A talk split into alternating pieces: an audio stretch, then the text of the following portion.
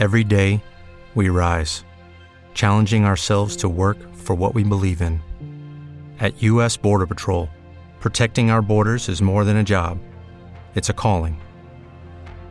Agents answer the call, working together to keep our country and communities safe.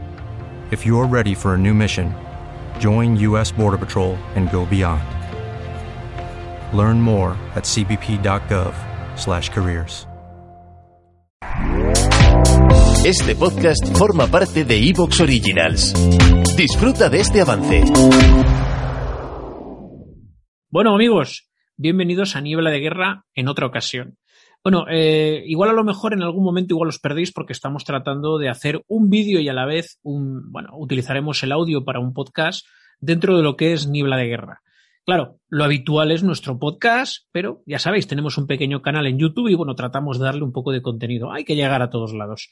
Y que no se diga que no lo intentamos. Bueno, en el programa de hoy tengo el inmenso placer de hacer la presentación de Ecos de la Jungla, una nueva novela de David López Cavia, que todos sabéis que tiene, que sí, que tiene enchufe con nosotros, con, con Niebla de Guerra, es coleguita, es colaborador y obviamente, pues hombre, eh, además es muy buen novelista, muy buen novelista de historia bélica. Bienvenido, David.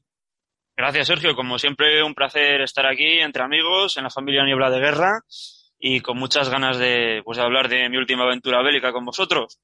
Muy bien, pues entonces, mientras os estoy enseñando la cámara, y si no, el que esté dentro del podcast, pues que se busque una fotografía, vamos a estar hablando de Ecos de la Jungla. Así que comenzamos. One minute.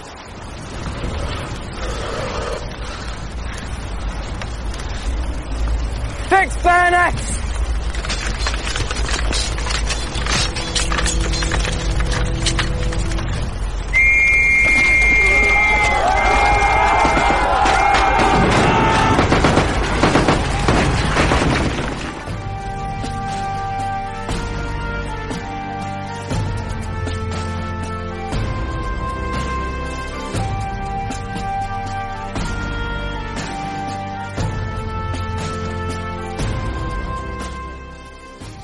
Soy Sergio Murata y esto es Niebla de Guerra.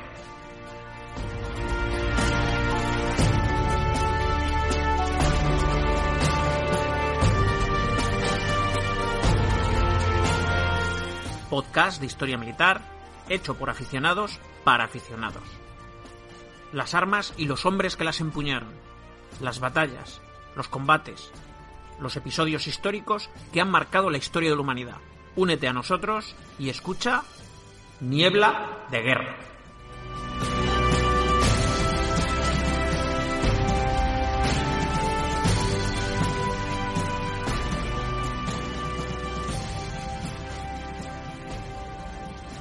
Y nada, David, vamos a ver, Ecos de la Jungla. Tengo algunas cosas que preguntarte, yo lo estoy saboreando, tengo que decir que bueno, que esta misma mañana, pues bueno, nos hemos tomado un cafecito, nos hemos visto en Burgos y hemos podido coger y hemos podido mm, intercambiar algunas palabras. Sobre todo me ha llegado al corazón esa pregunta que te he dicho. Tú cuando escribes un libro, es el libro que a ti te gustaría leer, con lo cual le pones todo el corazón, ¿verdad? Sí, así es. Eh, la verdad que hay que buscar las historias que a uno le gustan, que a uno le apasionan, que a uno le vuelven loco, ¿no? Lo que te salga en ese momento del alma, porque así eh, va a salir una historia mucho más, eh, ¿cómo te diría? Más fuerte, más, eh, más bien mejor, mejor hilvanada, mejor entrelazada, ¿no? Y con una fuerza emocional eh, muchísimo mayor y eso luego se nota, ¿no? Eso luego ya no es solo por satisfacción personal, es que luego eh, cuando tú te vuelcas muchísimo en, en, un libro emocionalmente, pues eso luego también el lector te lo, te lo valora, ¿no? Por ejemplo, esto me pasó con, con el anterior libro que publiqué con Atrapados en Argent, que probablemente haya sido en el que más me he volcado, ¿no? En ese plano, en el plano emocional, y, la gente pues ha quedado, ha quedado muy, muy, muy satisfecha, muy contenta con ese libro, ¿no? Entonces, es fundamental ponerle pasión. Eh, lo que tú, lo que que no has podido definir mejor, Sergio. O sea, hacer el libro que a ti te gustaría leer. Claro, es que yo creo que ahí está el secreto. Eh, y además, incluso cuando tienes los conocimientos, porque tú hay que tener en cuenta, nos lo has demostrado muchas veces en Niebla de Guerra, que tienes una serie de conocimientos históricos y entonces yo entiendo que tú cuando haces una novela como Ecos de la Jungla o como las otras que también las vamos a nombrar ahora a continuación, eh, mm, tú vuelcas esos conocimientos que te sirven como para crear el entorno de esos personajes, ¿no? Claro, claro, esto lo hablaba un día con también colaborador del programa con y prologuista mío, Antonio Muñoz Lorente, y me dice, David, dice, porque tú, dice, lo que haces es meter al personaje en la gran historia, ¿no? O sea, tú lo que haces es personalizar dentro de la, de la gran historia. Y, y, claro, yo creo que, mm, claro, tú puedes hacer una novela muy buena, ¿no? A nivel histórico de, mm, ¿cómo te diría? De eh, centrarte en los detalles, ¿no? En qué armamento llevaban, en cómo era la, ropa de la época, en cuáles eran los movimientos tácticos, eh, en fin, en, en la descripción del escenario, ¿no? Pero, todo eso, claro, es un elemento muy importante, pero claro, si tú no sabes, o sea, si tú no metes una historia humana entre medias, ¿no? Una historia eh, emocional muy fuerte, unos personajes que enamoren, eh, que metas también a veces sentido del humor, ¿no? Un poco también para, para no hacerlo tan duro en una novela de guerra. Si tú no metes unas emociones a flor de piel, si tú no haces que los personajes se relacionen bien dentro de ese marco histórico,